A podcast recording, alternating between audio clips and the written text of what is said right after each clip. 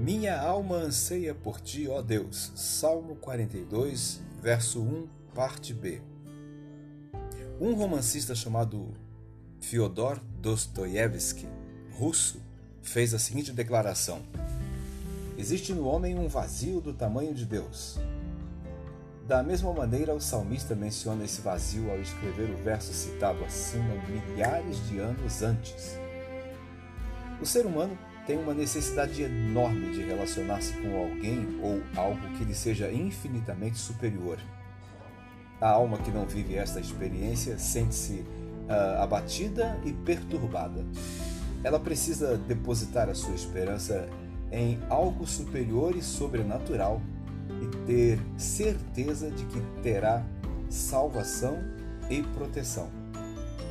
Ter convicção de que suas preces serão ouvidas e atendidas também faz parte dessa dependência.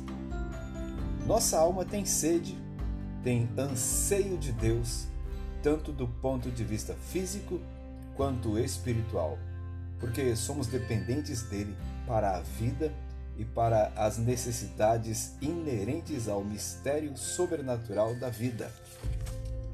A presença de Deus em nossa vida nos dá a certeza da bênção e da graça concedidas por Ele e que garantem o milagre da própria vida. Se tem algo que não conseguimos fazer sem Deus, esse algo é viver.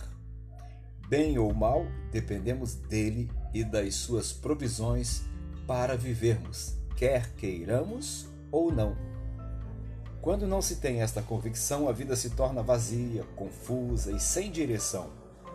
Alguém que não permite que Deus tome conta da sua vida fica com o coração vazio e sem direção certa para as suas expectativas futuras. Talvez você tenha um vazio em sua alma, mas ainda não se tenha dado conta do motivo real disso.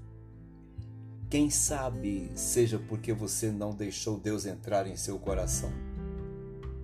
Faça uma oração entregando a sua vida a Deus, pedindo para Ele entrar no seu coração.